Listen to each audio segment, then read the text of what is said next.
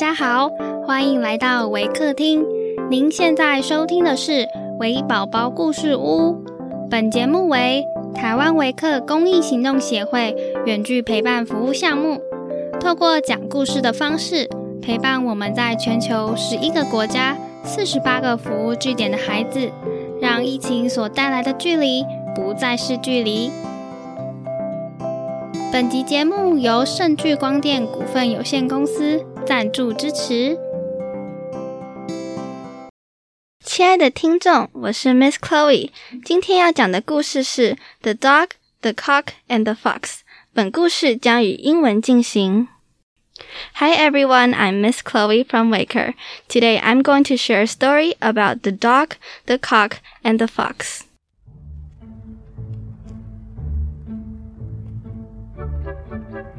A dog and a cock, who were the best of friends, wished very much to see something of the world.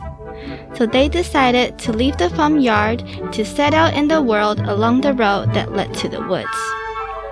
The two comrades traveled along in the very best of spirits and without meeting any adventure to speak of. At nightfall, the cock, looking for a place to roost, as was his custom, spied nearby a hollow tree that he thought would do very nicely for a night loading.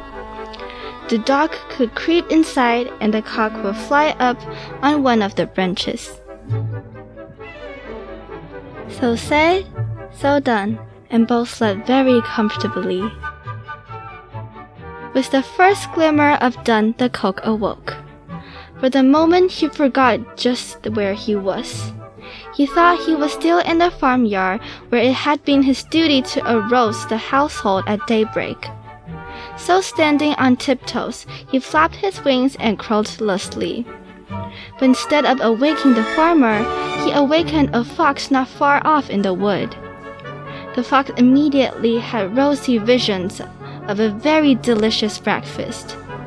Hurrying to the tree where the cock was roosting, he said very politely, A hearty welcome to our woods, honored sir. I cannot tell you how glad I am to see you here. I am quite sure we shall become the closest of friends. I feel highly flattered, kind sir, replied the cock slyly. If you will please go around to the door of my house at the foot of the tree, my porter will let you in. The hungry but unsuspecting fox went around the tree as he was told, and in a twinkling the dog had seized him. Those who try to deceive many expect to be paid in their own coin.